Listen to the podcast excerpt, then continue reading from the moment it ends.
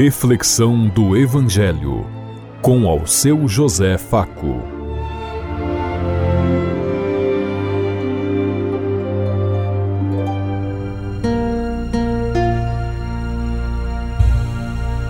Paz bem a todos os ouvintes da Rádio Construtiva e todas as emissoras em sintonia conosco nesse dia. Queremos levar até você uma mensagem de amor através da palavra de Jesus Cristo Hoje no Evangelho de João, capítulo 1, versículo 35 a 42. Quinta-feira, 4 de janeiro de 2024. Caríssimos e amados irmãos e irmãs em Cristo. Deus caminha conosco nesse dia e seja uma boa notícia, nos amando e nos servindo e nos ajudando a cada dia.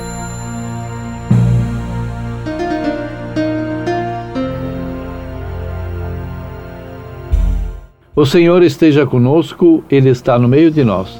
Proclamação do Evangelho de Jesus Cristo, narrado por São João. Glória a vós, Senhor. Naquele tempo, João estava de novo com dois de seus discípulos, e vendo Jesus passar, disse: Eis o Cordeiro de Deus. Ouvindo essas palavras, os dois discípulos seguiram Jesus. Voltando-se para eles, e vendo que estavam seguindo Jesus, perguntou: que estáis procurando? Eles disseram: Rabi, que quer dizer mestre. Onde moras? Jesus respondeu: Vinde ver. Foram, pois, ver onde ele morava e nesse dia permaneceram com ele. Era por volta das quatro da tarde. André, irmão de Simão Pedro, era um dos dois que ouviam as palavras de João e seguiram Jesus. Ele foi logo encontrar seu irmão Simão e lhe disse: Encontramos o Messias, que quer dizer o Cristo. Então André conduziu Simão a Jesus. Jesus olhou bem para ele e lhe disse: Tu és Simão, filho de João, tu serás chamado Cefas, que quer dizer pedra. Palavra da salvação. Glória a vós, Senhor.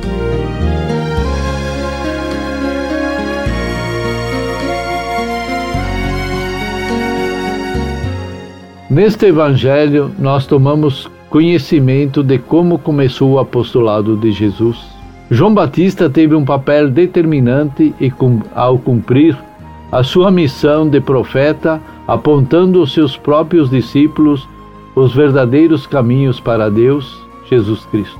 Ele não procurou reter os seus discípulos, muito pelo contrário, mostrou-lhes que Jesus era o único que podia salvá-los.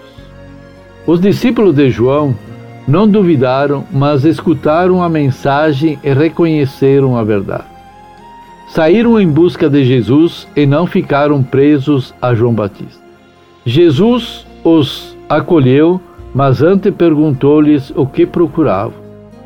Não os poder prendeu, não os forçou a segui-lo, apenas fez com que eles tomassem consciência do que desejavam, desejavam seus corações. Que estáis procurando? Somente depois foi que Jesus os chamou.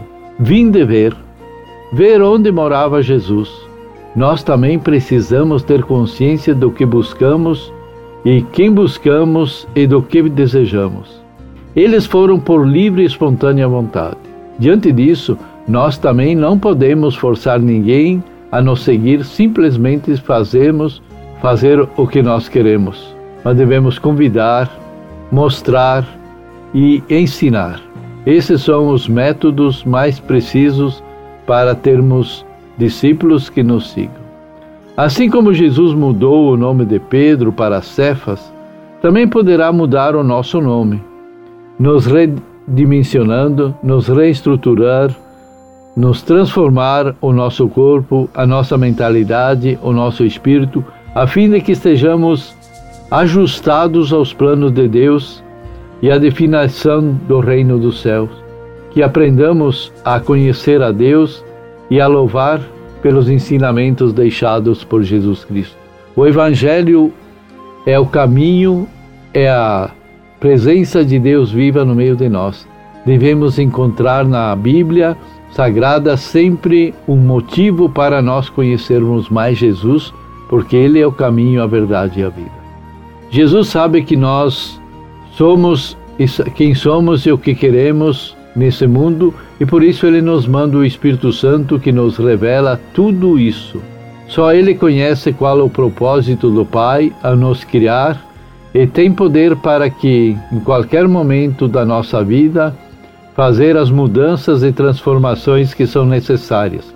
Precisamos nos sentir chamados porque fomos batizados, precisamos nos sentir apóstolos porque escolhemos, escolhidos por Deus para assumirmos a sua missão.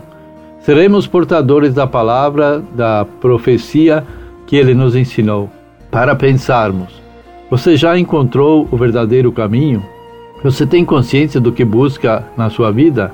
Pensemos nisso enquanto eu lhe digo até amanhã, se Deus quiser.